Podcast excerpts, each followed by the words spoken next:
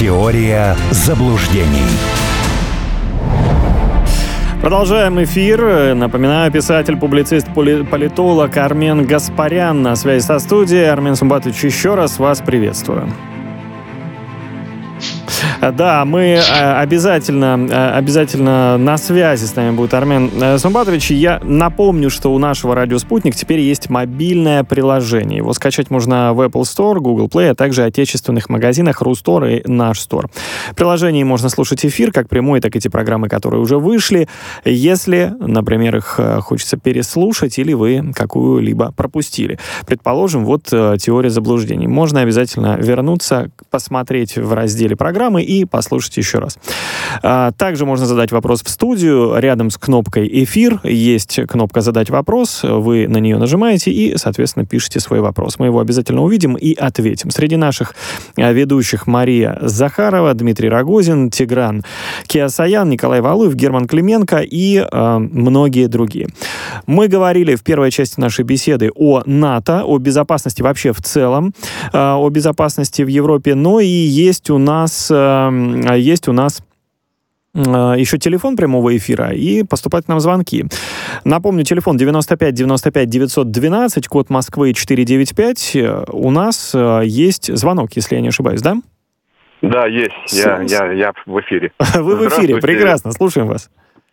Армен Сумбатович, вот мне непонятно на чисто психологическом уровне логика поведения вот этих участников НАТО западных стран. До спецоперации приезжал Макрон 4 часа, не с президентом, с нашим, потом он звонил. Но неужели им непонятно, что Америка хочет оторвать их от России, чтобы Европа ослабла, и они как верные какие-то псы, как только началась эта спецоперация, они тут же вводят эти санкции – и что самое непонятное, как говорили раньше, трудящиеся всех стран готовы, значит, пояса свои, э, как это, подвязать и мерзнуть, лишь бы, так сказать, нам стало хуже России. Ну, непонятно на психологическом уровне, зачем это им делать? Угу. Спасибо. Спасибо за вопрос, Армен Сумбатович. Ну, Спасибо. тут с психологией будем разбираться, попробуем. Ну, смотрите, здесь все э, по простоте напоминает античность. А, мы во многом рабы своих представлений э, о Европе э, которые э, подчеркнуты из э, классической европейской литературы. Да? Потому что когда мы там говорим про Францию, что у нас будет вспоминаться? Дюма, конечно, да, там Жюль Верн, Гюго, и так далее, да, или там про Британию, да, мы будем вспоминать там великую там британскую культуру, Германия это у нас будет Гейне, Шиллер, э, Гёте, Фихтвангер, Томас Ман и так далее. Вот этой Европы уже очень давно нет. Чем быстрее мы это поймем до конца, тем нам будет лучше.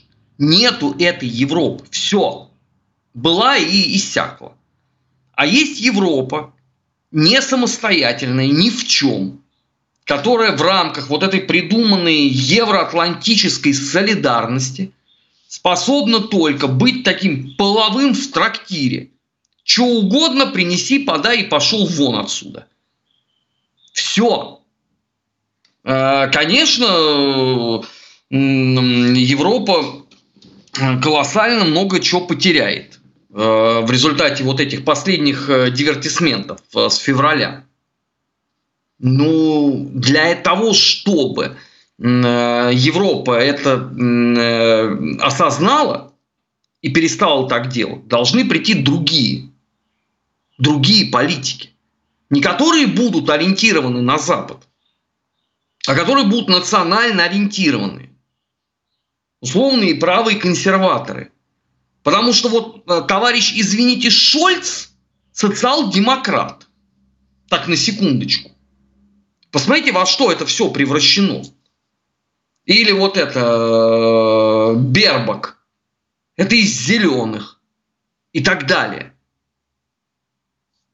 К сожалению, к огромному, да, э, вот этот вот курс приведет к очень серьезным экономическим потрясениям. А любая альтернативная точка зрения на вопросы развития Европы, это уже а, а, давным-давно придуманная схема это, говорит, путинский агент, это там э, агент влияния, это, значит, еще там кто-то, и давайте их не слушать. И на выборах все против них. Все объединяются для того, чтобы задолбить их. Вот в Германии там это вот, по-моему, ярчайшая иллюстрация. Да? Это все против э, АФД. Альтернатива для Германии. Потому что это партия э, германских интеллектуалов, ее же изначально профессоры э, затевали. Ее обозвали, значит, там фашистской какой-то, э, пророссийской параллельно.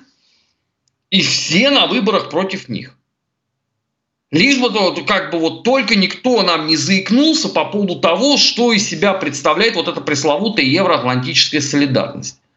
И, к сожалению, эта доктрина будет э, еще какое-то время. Сейчас, конечно, произойдет э, значительное отрезвление осенью, потому что будет тяжело. Это все понимают. Россия многократно говорила, остановитесь выдохните, подумайте. Это не кино, здесь дублей не будет. Экономику легко будет расшатать. Уровень жизни легко будет э, сильно изменить в худшую сторону. Восстанавливать-то потом вы как это будете все вместе? А нам вместо этого шикарные ответы даются.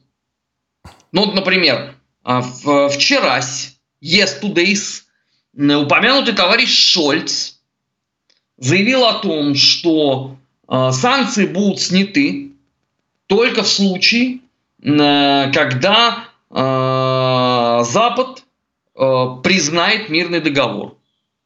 Что невозможно просто по определению. Вообще.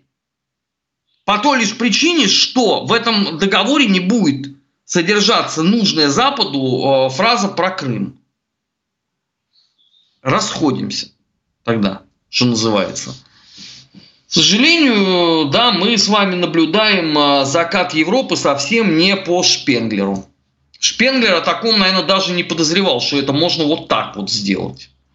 Мне тоже, знаете, казалось, что все-таки вот эта всеевропейская э, дурь, Э, знает какие-то границы.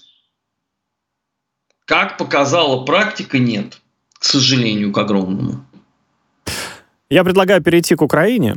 Мы и так косвенно или прямо говорим о ней уже достаточно давно и долго в нашей э, нынешней беседе. Но более конкретные, точечные вопросы, о которых э, хотелось бы подробнее поговорить. Около 500 украинских военных и 74 наемника вышли из Лисичанска минувшей ночью. А, в то же время, по данным МВД Луганской Народной Республики, в Северске сейчас находится 6 батальонов ВСУ. И э, вы писали у себя, Армин Суматович, в телеграм-канале о том, что почти 200 иностранных наемников находятся в э, Северске сейчас. В основном это поляки. Э, вот давайте более подробно об этой ситуации, о Лисичанске, о Северске. Ну, э, элемента новизны опять-таки нет. Да? К сожалению, к огромному... Обо всем об этом мы уже говорили что это такой, знаете, интернациональный нацистский сброд, собранный со всего мира, там кого только нету. А, вот Давича, слава богу, ушли в ад э, грузинские вот эти выродки, которые пытали и убивали э, наших солдат. Вот теперь там поляки. Понятное дело, что э, каждый подобный случай это большая паника на Западе. А, потому что вот этот фактор наемников, да, он очень сильно беспокоит. Два там англичанина, а, марокканец, пусть даже он уже там признан, насколько я понял, невменяемым. Ну, у него какие-то проблемы с психикой. Еще представляете, вот если поляки будут, вот, а как тогда выходить из этой ситуации? Ведь что сделал Запад? Да? А, он, по сути дела, отрезал себе все пути к переговорам. Потому что, ну вот, представим себе, да, в Лисичанске силы а, там, Донецкой или Луганской Народной Республики затрофеяли, ну, допустим, полтинник пшеков, Дальше что делать? Вот как их э, Варшава должна вызволять? Вступить э, в прямой э, диалог с ЛДНР они не могут. Они не признают это. Вступить в диалог с Россией, ну, им, извините, нынешняя карма не позволяет, а потом, а Россия здесь при чем? Это суверенное государство, ЛДНР. Москва их признала. И что делать? И э, рыдать по поводу э, своих где-то там, ну это можно, конечно, но тем самым подмывается статус величия. Понимаете, какая сложная штука с этими вот э, наемниками?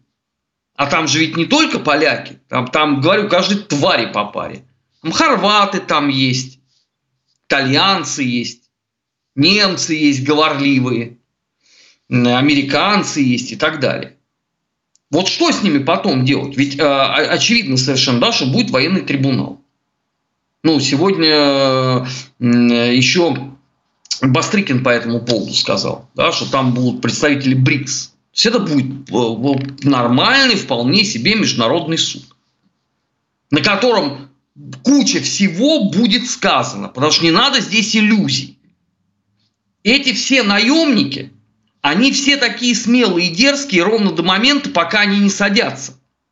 Что там им объясняют очень быстро, что, ребят, здесь, извините, нету моратория на смертную казнь. А за совершенные преступления против человечества полагается стенка. Стенка. Да, хорошо, можно быть гуманным. Можно отправить на пожизненное заключение. Вы уверены, что это проще? В Харп, например. Я, мягко говоря, в этом не убежден. И потом, а, вот сегодня а, пришла новость из Беларуси. Там же местные змагары наслушались призывов Арестовича рельсовую войну устроить.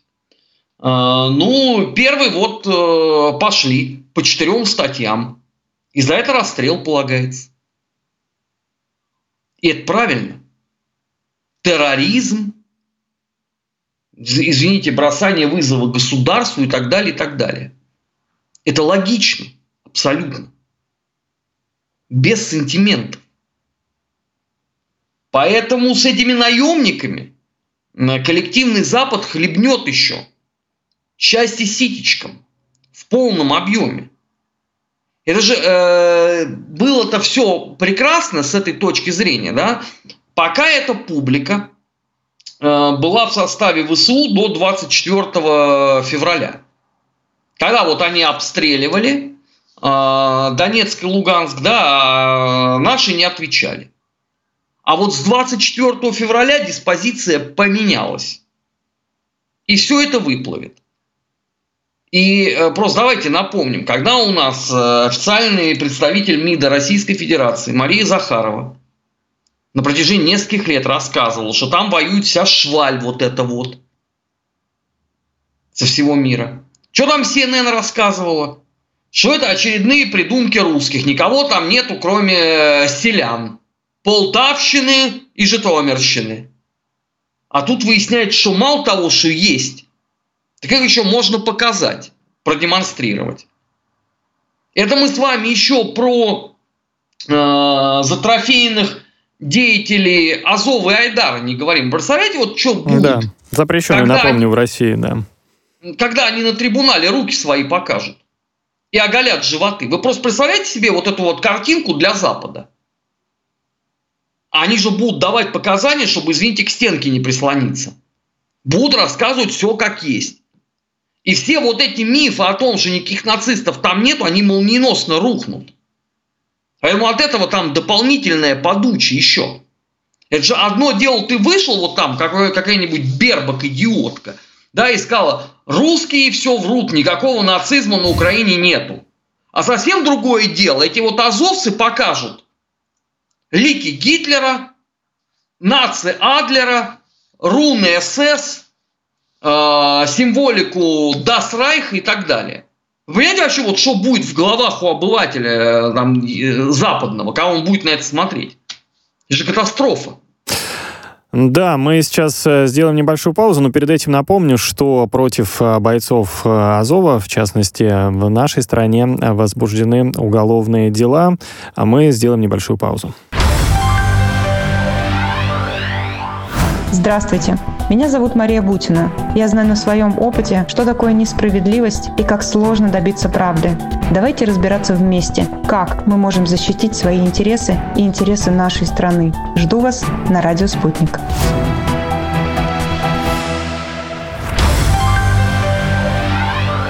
А давайте вот еще какой теме, к теме экономики. Вообще, конечно, сейчас э, все больше говорится э, в Киеве и на Украине о том, что а дайте-ка нам финансов и дайте нам военной помощи, но вот если разобраться, а что же вообще происходит с экономикой Украины, с национальной, с национальной валютой, с той же гривной, то выясняется, и об этом говорят и пишут эксперты, что украинская валюта за последние полтора месяца потеряла 40% своей стоимости.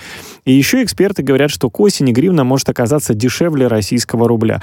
А что дальше вообще? А что ждет экономику Украины? А что может э, ждать э, больного на смертном одре? Ну, какие-то усилия предпринимаются разве, чтобы э, украинскую экономику, э, ну, я не знаю, там, перезапустить? Таким-то образом. Нет, про него вообще никто не вспоминает. В принципе. Я вот каждый день смотрю украинские телеканалы. Там минимум разговоров про экономику. Все, что относится к экономике, это только э, хотелки получить э, денег у Запада. Все. О том, что половина отраслей не работает, никто не вспоминает. А я понимаю, почему. Потому что если ты откроешь рот по этому поводу, то ты сразу открываешь кейс зрады. Потому что вдруг громадяне подумают, слушайте, а, а действительно, а как мы будем вообще? У нас э, инфраструктура э, приказывает долго жить. А за счет чего будет э, функционировать государство? Чем будет э, там, подкрепляться курс гривны, нарисованный Зеленским? Как вообще все это будет развиваться зимой при э, тех ценах на энергетику и продовольствие. Поэтому, чтобы такого не было, предпочитают молчать. Глядишь, там, если молчат, нет проблемы. Просто потом это в одночасье все обсыпется, и на том все и закончится. Собственно, в офисе президента Зеленского никто иллюзий по этому поводу не испытывает – а равно как и не испытывают на Западе. Они тоже прекрасно понимают, что долго это не просуществует. Потому что расчет-то был на что изначально, да? Они объявляют санкции, Россия тяжко вздыхает, как в случае с Крымом, да? И ничего не делает. Угу. А, а Россия тут ответила. И Запад просто припух от такого. Как это русские ответили? Мы же так не договаривались. Это же читалось просто на лицах. Ну как это? Но мы-то думали, что будет вот как, как вот сейчас вот э, с Крымом, да, мы, мы типа вот санкции вам объявляем и стойте. А тут не захотели. И вот это, знаете, как вот вы снежок э, слепили и с горы кинули. И вот он, летя вниз, он становится больше, больше, больше, да, он набирает скорость, набирает массу. Вот что произошло. А по пути этого летящего с обрыва кома стоит хиленькое, маленькое, только посаженное деревце. Это Украина, вернее ее экономика. Ну и при столкновении с этим комом, какова будет судьба дерева этого? И все это понимают. Просто сделать с этим вы ничего не можете. Вот сейчас конкретно, да?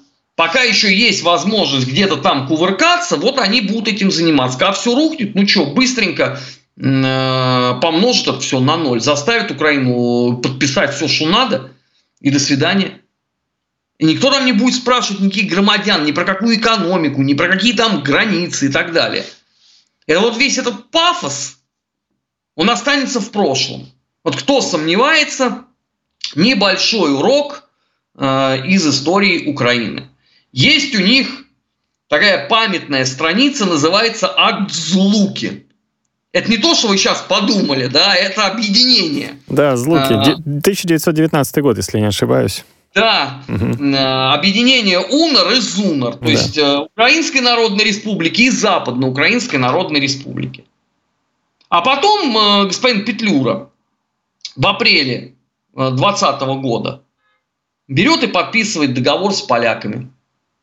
И поляки мягко забирают себе в состав страны Галицию, Волынь. Кто, извините, э, на Украине в тот момент вспоминал о пафосе акта Злуки? Да никто. Все, был такой документ и нет. И это очень удобно. То, что можно было тогда сделать, сделают и сейчас. Не будет никто спрашивать мнение украинцев. В этом-то и трагизм ситуации. Что 30 лет никто не спрашивал, в принципе, мнение народа. А сейчас тем более не будут спрашивать. Потому что если бы спрашивали мнение людей, не было бы, извините, никакой русской весны 2014 года. И до сих пор Крым был бы в составе Украины. Если бы с Крымом, например, пытался бы кто-нибудь хотя бы один раз поговорить. Не ноги вытирать, а 2 миллиона человек, а поговорить, услышать.